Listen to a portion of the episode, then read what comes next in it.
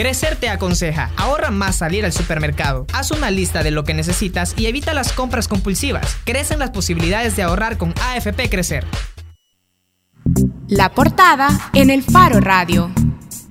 La portada es gracias a la Superintendencia de Competencia. Conoce cómo venderle al gobierno en www.espaciopyme.com.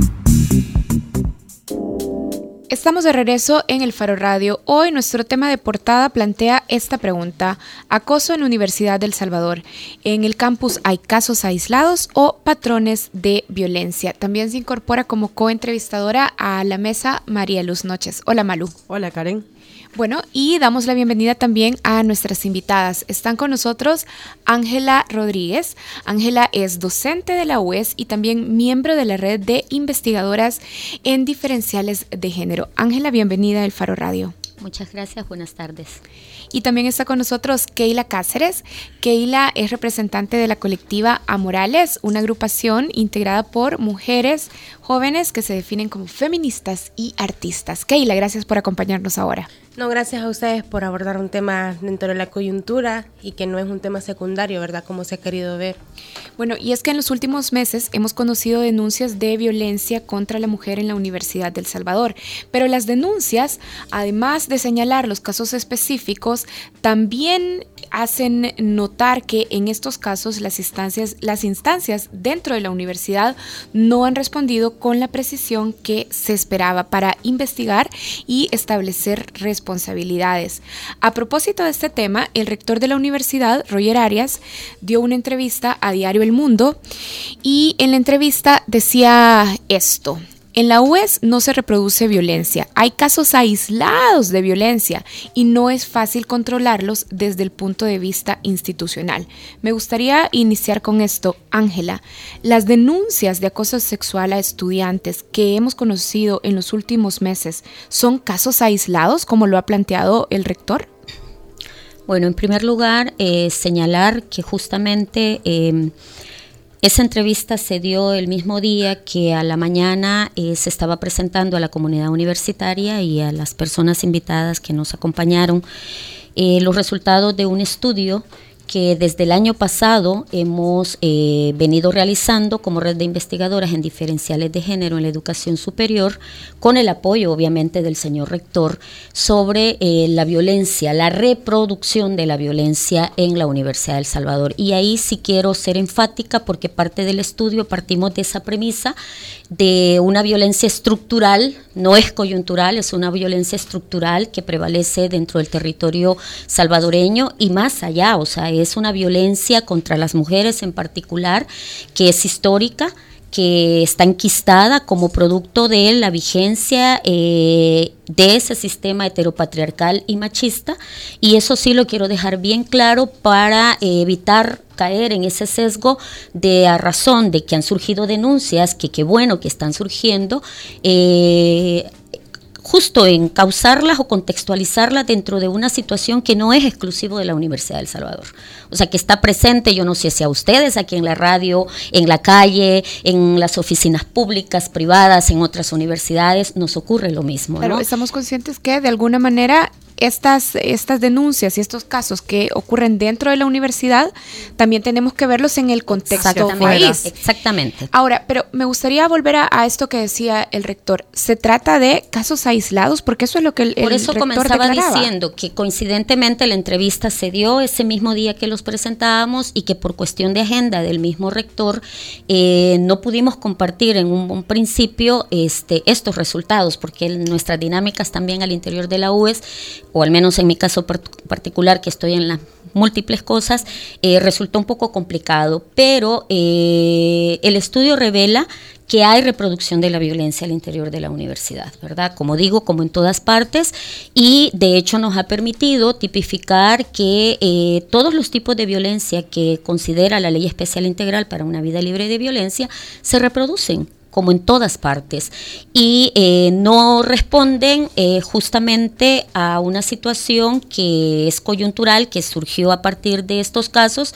Lo que sí es que ya eh, creo yo que las mujeres, en la medida en la que vamos conociendo, que nos vamos reconociendo como sujetas de derecho, nos vamos atreviendo a eh, señalar más o a sentirnos justamente agredidas, ¿verdad? Yo lo hago con frecuencia, no solo adentro, sino también afuera.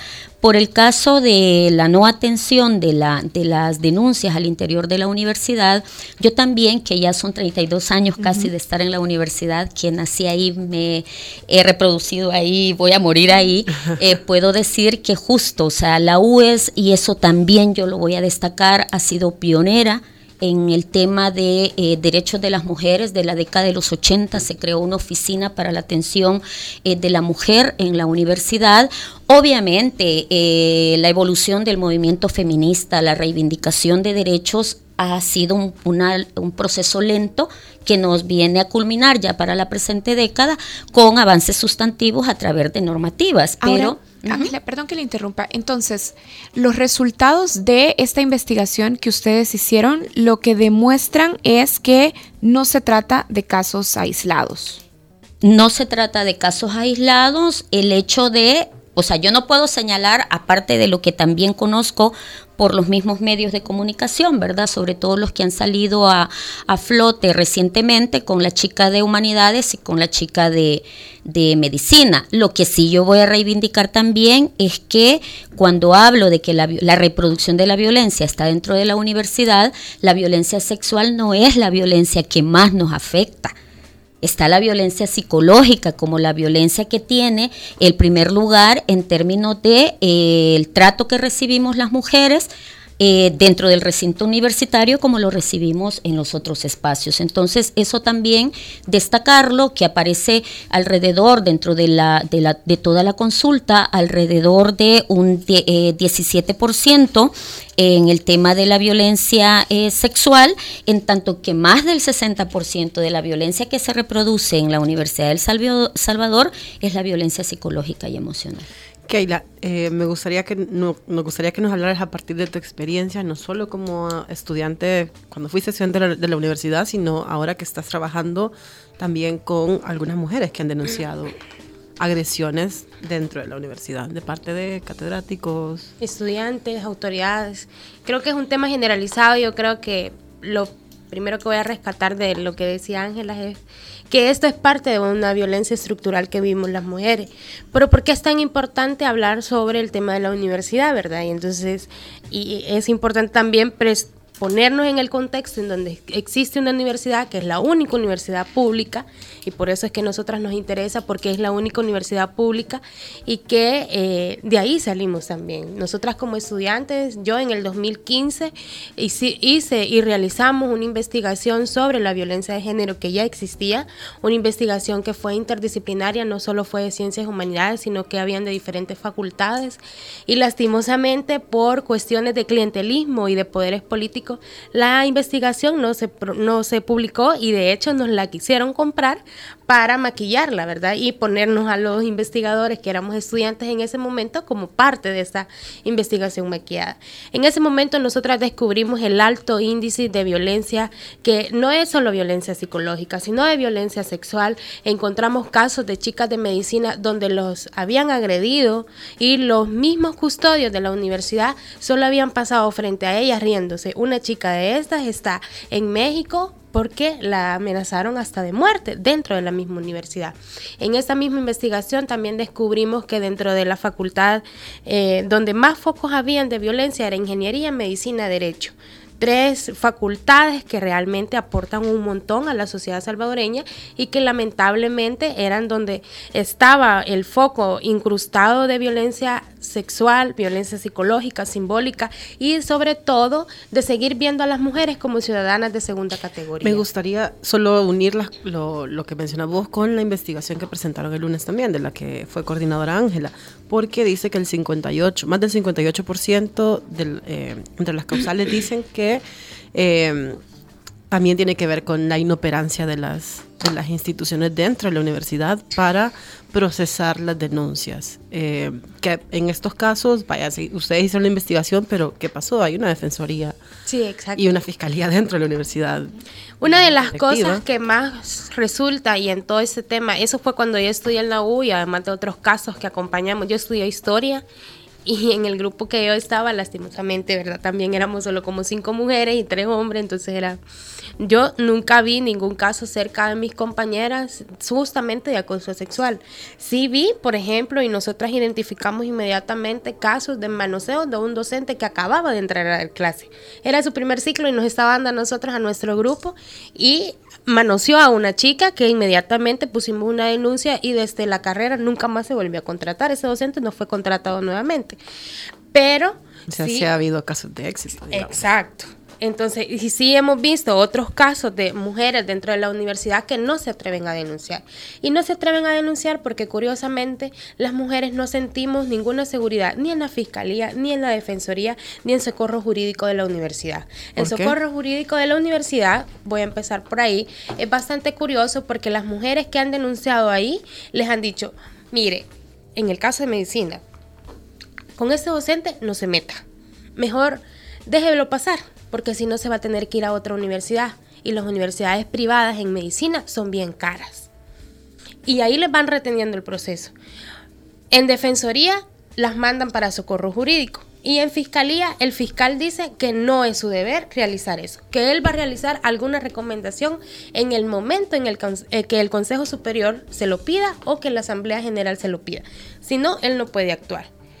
Además, un día de estos el fiscal él nos hace un chiste, ¿verdad? Así como, ¿para qué se mete muchacha? Nos dijo, si yo conozco un docente que hace 20 años se metió con un estudiante y ahora están casados, tienen dos hijos, dijo, eso es consentimiento propio, dijo, no se metan en eso, más que se van a meter en problemas. Consentimiento propio es algo que incluso debería de estar dentro del código de ética, que ningún docente debería de tener ninguna relación con una estudiante, porque hay una relación de poder evidente ahí. Es decir, han encontrado patrones no solo de abuso sexual, de violencia psicológica, sino también patrones de complicidad institucional. Exacto. De encubrimiento. De encubrimiento. Sí, pero, pero al respecto, o sea, em, yo comparto eh, todo lo que ha dicho la compañera, pero también hay que ver más allá, o sea, eh, para no cometer el error de sesgar las cosas. aquí deberíamos tener a la mano el reglamento disciplinario de la universidad. Precisamente. Porque esa es la ley que hoy por hoy es la norma. Entonces, si la norma está mal, desde luego que muchas eh, normas al interior de la US están mal, porque no se ha hecho ese proceso de homologación respecto a la nueva ley que priva en el país y que reivindica el respeto a los derechos de las mujeres. Entonces, cuando se habla de la defensoría, el mismo socorro jurídico no ha sido creado para atender casos de violencia. La naturaleza de la creación del socorro jurídico, fue para dar acompañamiento incluso a aquellas personas que eran acusadas de cometer algún ilícito, no, no dentro de la U, sino fuera, era como parte del acompañamiento del, del, Ministerio Público. Una prestación. Como tutela legal de los obispados. Exacto, o sea, no ha sido creado para atenderlo y eso hay que decirlo que debe servir para eso. Entonces, lo que hay que hacer es cambiarlo. Defensoría. La defensoría, de hecho, desde su origen, y ahí está el reglamento claro, no ha surgido, yo le decía ayer, o sea, se creó como parte de ese proceso de democratización de la universidad cuando la ley orgánica para los 90 se aprueba, que desplaza los estatutos que tenía la universidad, y la defensoría es casi la Procuraduría de Derechos Humanos. La PDDH no puede obligar a nadie de hacer cosas. Por otro lado, esa misma corporación universitaria, o sea, la conformación de la UES como una única universidad pública, a cada gobierno, a cada facultad le da un gobierno descentralizado. Y la Fiscalía no puede proceder, aunque los abogados y abogadas dicen de vistas y oídas, porque hay una instancia en cada facultad que se llama junta directiva. Entonces, hay un procedimiento ya que digo, no es el adecuado, de acuerdo pero eso es lo que se tiene. Ahora, yo solo quiero, eh, le regresar a algo que decías en tu primera intervención y es que hubo una, investigación, si, si entendí bien, que ustedes realizaron y que se detuvo por clientelismo y poderes políticos. ¿De qué estamos hablando? Dentro de la UI justamente era lo que quería decir, ¿verdad? Dentro de la universidad el problema es justamente que no existe ningún mecanismo de denuncia coherente con la violencia hacia las mujeres en concreto. y sobre todas las cosas, creo yo, y es lo que mencionaba, las juntas directivas es justamente a lo que iba del clientelismo.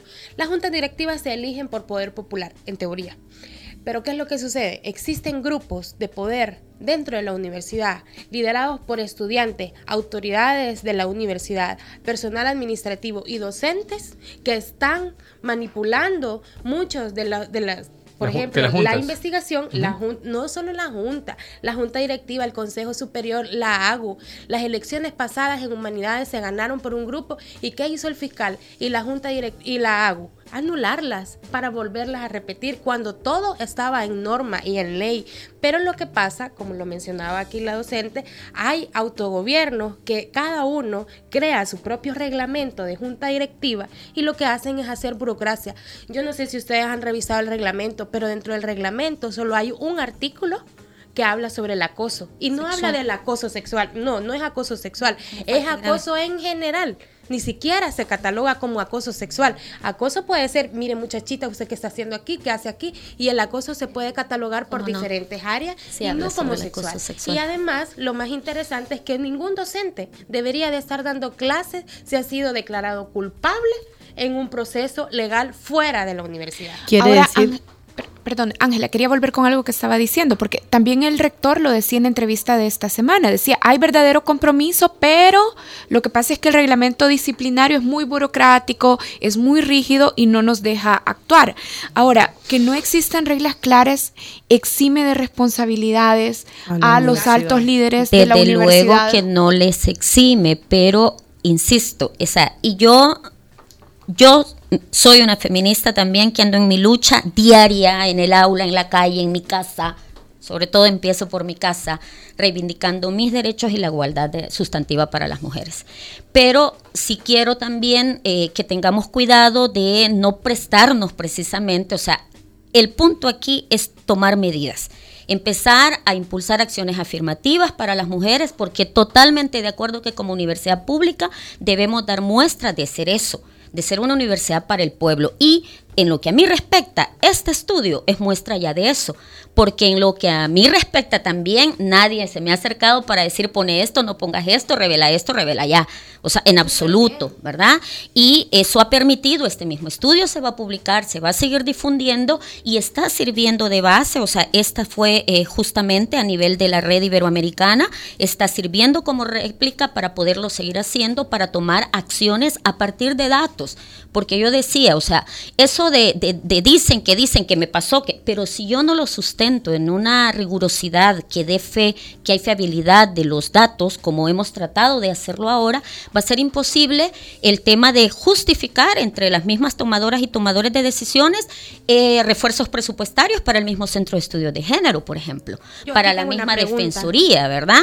Que de ese cambio o para, para destinar recursos para el tema de la sensibilización la formación y la profesionalización de las mismas personas que van a estar vinculadas con eso que estamos reivindicando que se ponga. Solo para que nos quede algo claro, Ángela, entonces nos está diciendo que la lentitud para actualizar las normas, para brindar soluciones, para actuar con mayor precisión, ha sido porque faltaban datos de esta naturaleza, como este estudio para respaldar a las víctimas. No precisamente, pero esto ayuda, porque muestra la urgencia ya ¿verdad? De decir algo que no solamente se da por sentado, sino que se tiene eh, eh, em, datos objetivos de algo con lo que digo se puede eh, partir para empezar a hacer cosas. Ya se están haciendo cosas.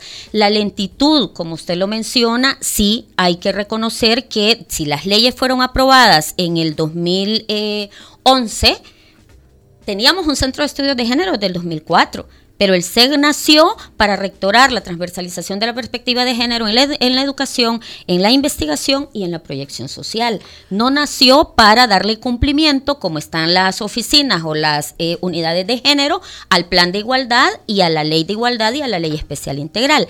En eso está. Igual ya hay una iniciativa que se impulsó desde el mismo Centro de Estudios de Género que no ha caminado con la celeridad que se espera, que es para la homologación de todas las leyes. Debemos decir que la comunidad, en la comunidad universitaria las mujeres somos menos. ¿ah? Son más hombres en los mismos organismos de gobierno eh, no tengo los datos a la mano, pero mayoritariamente son hombres. Entonces, hay una resistencia, sin duda, como la hay en muchos otros ámbitos, para que eh, podamos caminar en la línea de generar condiciones de igualdad al Quiere decir entonces, a partir de lo que nos explicaban Keila y usted, Ángela, es que como hay pequeños gobiernos dentro de las facultades y además las instituciones no son competentes por reglamento para eh, acompañar a las víctimas, las víctimas no están respaldadas. O sea, dentro de la universidad. Deben estar. O hay alguna forma. Hay un debido proceso. Yo me siento agredida, yo pongo la denuncia en la junta directiva. O sea, la junta directiva, la directiva de, esos pequeños gobiernos de las facultades. Convoca audiencia única a la persona agredida, a la persona agresora, entonces si considera que eh, hay eh, causal, entonces le abre expediente.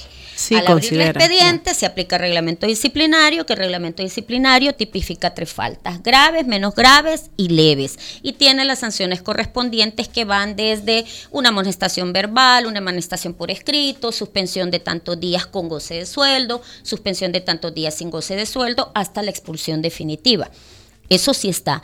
Que hasta hoy día no podemos decir porque perdónenme, pero es que este, este país, El Salvador, con este tema de la democracia, ¿no? Miren lo que está pasando a nivel también de la gente que ha robado tanto. Me declaro confesa ya solo me dan 10 años y no devuelvo nada. Lo mismo pasa en la U, o sea, la gente busca mecanismos para eximirse de responsabilidades y a la larga, pues sí, van quedando en la impunidad una serie de cuestiones que eh, es necesario sin duda alguna visualizarlas. Y yo creo que eso es lo que hay que hacer ahora, o sea, empezar a, incluso a proponer cuestiones eh, desde afuera. Yo también leía la noticia de que el movimiento de mujeres se ha acercado al señor rector. Eh, al convocaron algunas del movimiento de mujeres porque no a todas sino que convocaron a las que les conviene. Eh, leí, otro tema. leí la noticia y por lo que luego supe de alguien que había estado ahí, que no es solo es para decirle, mire, ¿qué está haciendo? Sino también proponer, porque hay que decirlo, quienes tienen la formación, ¿verdad? Este, quienes se supone que tienen la formación, toda esa em, experiencia ganada, quienes conocen de este, eh, buenas prácticas, es la gente del movimiento, porque están trabajando con mujeres de diferentes eh, estratos, de diferentes edades, de diferentes territorios, y en la U también hay que decirlo, porque, por ejemplo, ¿cuál fue la institución de las instituciones que más tarde han creado su unidad de género? El Ministerio de Educación aún teniendo ya una ley. Eso pasa también, Ángela, por unificar la ley con la normativa interna. O sea, no es solo, claro, fortalecer estas juntas directivas, sino también que se equipare la ley, el reglamento interno de la universidad con la ley especial. Exactamente. Yo solo quiero decir algo y abonar a lo que ya decía Ángela, y era que precisamente una de las cosas que nosotras hemos estado denunciando en estos últimos días ha sido precisamente que no hay una armonización de la ley como lo dice en el artículo 21 de la ley, que debe de garantizar educación superior y sin ningún sesgo de género eh, la universidad y que nosotras una de las cosas que pedíamos en concreto era justamente que, que el reglamento estuviera armonizado con eso. Pero otra cosa que quería decir de lo que decía ella era que no es, esta no es la primera investigación y no es la primera investigación que se hace. No es por causa de datos que se ha detenido esto y que esto es tan lento. Es porque las mujeres no somos importantes dentro dentro de la universidad. Se habla de que las mujeres somos menos que los hombres en el último censo que se hizo dentro de la universidad, por facultades, éramos más mujeres que hombres. Estudiantes. Sí, estudiantes. y a nivel de gobierno, por ejemplo. No, es que no estoy hablando de nivel de gobierno, estoy hablando de las estudiantes. Yo quiero hablar de estudiantes, porque a mí la población que me interesa son los estudiantes. Pero quienes toman decisiones. los derechos son toman las decisiones. Pero justamente en eso quería decir, ¿verdad? La lentitud que mencionaba no es por falta de datos.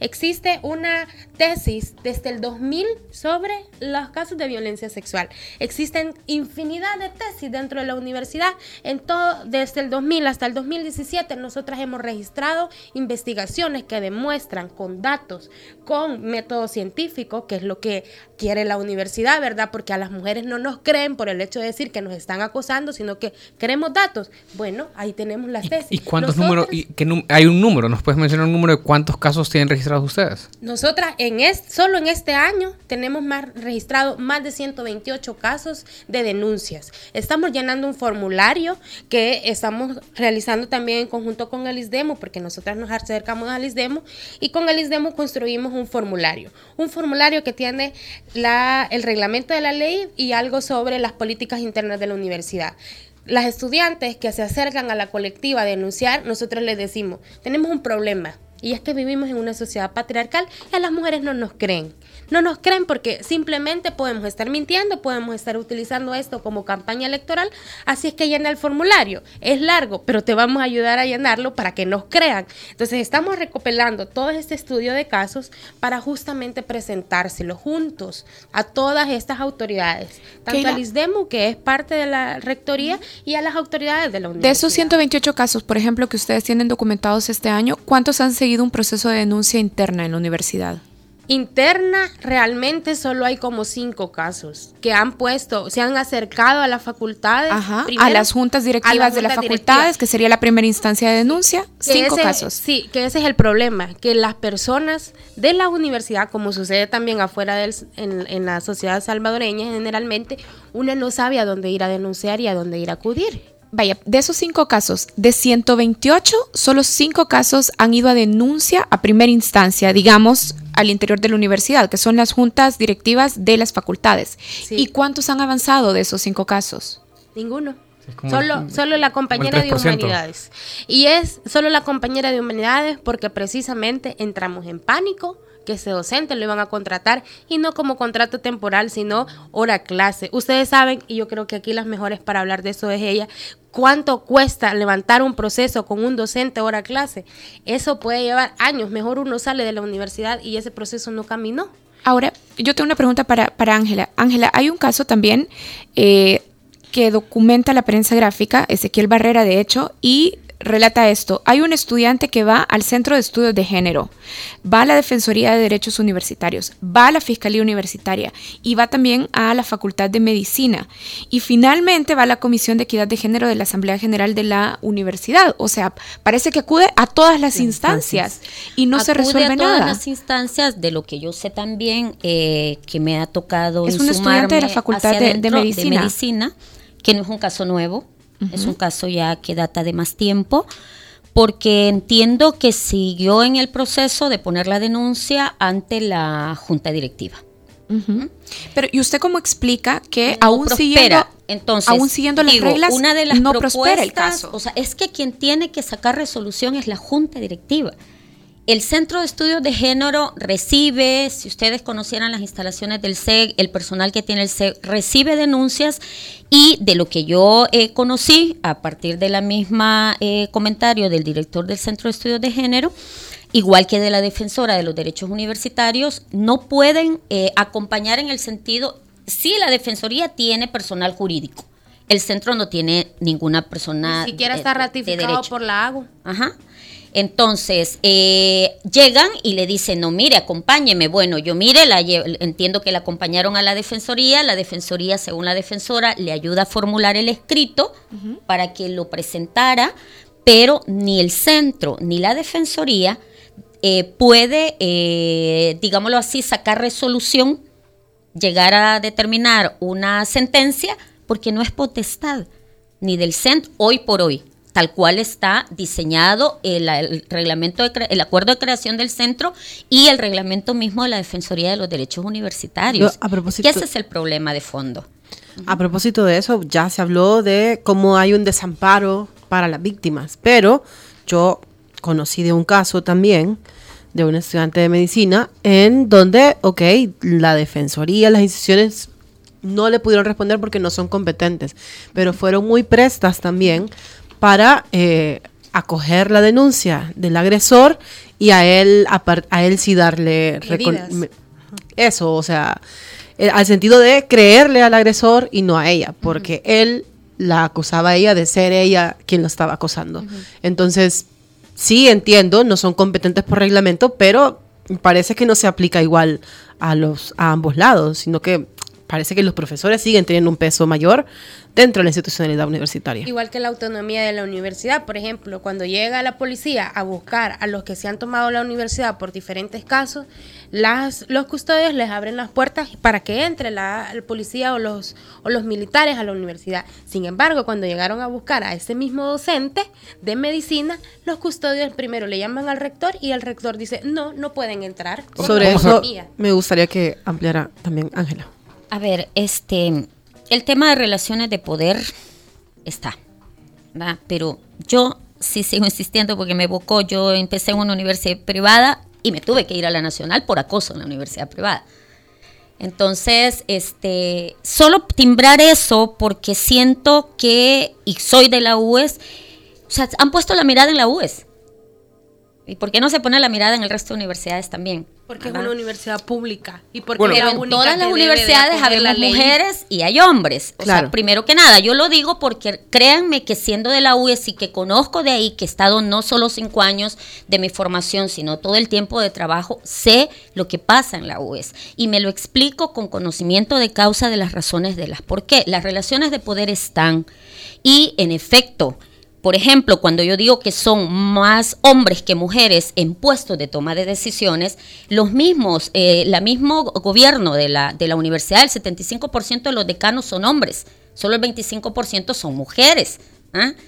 Eh, a nivel de los órganos de, gobierno de la Asamblea General Universitaria, por ejemplo, en el Consejo Superior el 91% son hombres. ¿m? Y el resto son mujeres. Entonces, las mujeres, al momento, esa es la lucha continua que tenemos que estar haciendo y al menos desde el, mo- desde el interior de la UES, como digo, el empezar a hacerlo no es solamente responder a esta situación que es urgente, sino empezar a desmontar todo eso que es estructural Correcto. y que está al interior de la, de la universidad. Vamos a ver entonces, solo porque tenemos que ir cerrando además el- la, la entrevista. Eh, ya nos dijo que no son casos aislados y lo demuestra la investigación de los que ustedes han, han formado parte y que han hecho. Lo que yo digo que demuestra la investigación es que la reproducción de la violencia está dentro de la universidad son- y no pero- es solamente la violencia sexual, sino que to- los siete tipos de violencia que contempla la ley se reproducen unos en mayor proporción que otros y la que más se reproduce es la psicológica y emocional. Vaya, entonces no son casos aislados. Y ya nos ha dicho que... Se que- reproducen todos los tipos de violencia. no, pero, bueno, ¿son casos aislados o no? Se reproducen todos los tipos de violencia. Es que yo cuando vine acá me invitaron para presentar los resultados del estudio, no para venir a hablar si eh, se atiende o no se atiende bien o si son casos o no aislados. Claro, o pero, sea, lo, pero lo que le preguntamos es si los resultados de la investigación demuestran confirman que la reproducción de la violencia eh, de Existe. género Vaya. se da en la U. Ya nos Para- dijo eso. Ah, Hemos hablado también de que el marco nor- normativo es inadecuado y que las denuncias no avanzan con la debida celeridad. Las víctimas están desprotegidas en la UES. En lo que a violencia de género, tal cual, por las debilidades que muestra eh, la normativa hasta hoy, que solo tipifica el reglamento disciplinario de manera expresa el acoso sexual, sí, solamente tipifica el acoso sexual. No Eh, el, el otro tipo de, la violen- de, de- de- de acosos no están, ni los otros tipos de violencia. La, eh, la recomendación que al menos en la red del equipo de mujeres le hemos hecho a, la- a las autoridades es la urgente homologación de las leyes, el crear una unidad especializada para la atención de las denuncias. Estamos trabajando en la hoja de ruta con apoyo mismo de el ISDEMU, de ICR, estamos trabajando como mujeres haciendo propuestas contundentes para contribuir a ir disminuyendo esta situación que digo, ojalá y como universidad pública, la universidad realmente sirva, al igual que lo fue con la creación del Centro de Estudios de Género en el 2004, de referente para que otras universidades eh, también hagan lo mismo que eh, espero yo a la brevedad con el apoyo de quienes estamos metidas y estamos haciendo propuestas concretas, podamos realmente avanzar y dar un ambiente de mayor igualdad. Tenemos que cerrar. Ángela, ya tenemos el dato, ya nos decía que de las formas de violencia la que más se reproduce es la violencia psicológica. ¿Cuál es el dato que da la investigación sobre violencia sexual? Eh, es con el 17.3%, si mal no recuerdo. El reporte de casos que obtienen es 17%. Es que no son casos. Aquí es una muestra de 600 y algo personas consultadas, 22 entrevistas realizadas, talleres, grupos focales. O sea, es un estudio del el campus central y oriente.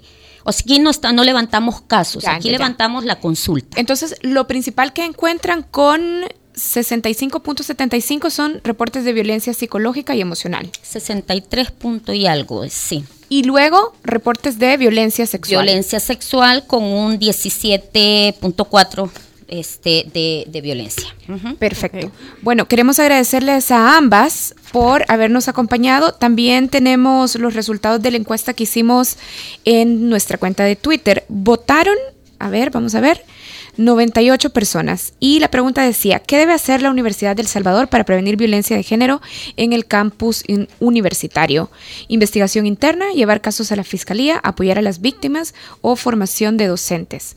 Y la respuesta que más votos obtuvo fue llevar casos a fiscalía, 43%, seguido de investigación interna, 23%, formación a docente, 21%, y apoyar a las víctimas, 13%. Y corrijo algo, votaron 119 personas. Bueno, muchísimas gracias a ambas por, yo, solo quiero decir por habernos acompañado. Porque ya, ya sé que se pasó el tiempo. Decir, y verdad, que como red de mujeres feministas que estamos apoyando los casos de violencia, Primero, desmentir el hecho de que estamos tratando de buscar que se privatice la UES, como han dicho algunos estudiantes, y autoridades de la Junta Directiva, en específico de la Junta Directiva de Derecho, decir que nosotras buscamos la privatización y tenemos o toda una conspiración con la derecha de este país para privatizar la UES, no es así. Y lo otro es que nosotros, por ejemplo, ni siquiera hemos querido tocar el Centro de Estudios de Género porque sabemos las dificultades que tienen incluso de presupuesto para ejecutar actividades y que ni siquiera está ratificado por la AGU. Buscamos en concreto, y le hemos dicho en los tres comunicados, que se armonice las políticas internas de la universidad con la ley, no con protocolos, sino con reglamentos. Muchísimas gracias, a Keila Cáceres, miembro de la colectiva Morales, una red de mujeres jóvenes feministas y artistas, y Ángela Rodríguez, docente de la Universidad del Salvador y miembro de la red de investigadoras en diferenciales de género. Gracias a las dos. Gracias. Gracias a ustedes. Bueno, gracias a Malu que nos acompañó también como coentrevistadora. Hacemos una pausa y ya volvemos en el Faro Radio. El Faro Radio. Hablemos de lo que no se habla. Estamos en punto 105. Crecer te aconseja, reserva un porcentaje de tu dinero cada mes como ahorro. Esto te ayudará a contar con un monto para tus metas futuras. Crecen las posibilidades de ahorrar con AFP Crecer. Piensa construir, piensa en calidad. Piensa en Megablock. Para decorar, ampliar o construir, en Megablock encontrará los mejores productos de concreto al precio justo. Desde adoquines con tecnología bicapa hasta bloques estructurales. No lo piense más y llame al 2523-2300. Mega calidad, mega servicio, mega economía, mega en todo. ¿Sabías que en un año la micro y pequeña empresa vendió al gobierno más de 140 millones de dólares? Por ley, al menos el 12% de las compras públicas son para la micro y pequeña empresa. Todos los días, en el gobierno, existen nuevas oportunidades de negocios seguros para tu empresa. Compite y véndele al gobierno. Es fácil. Conoce cómo en espaciomipe.com. Comisión Nacional de la Micro y Pequeña Empresa y Superintendencia de Competencia.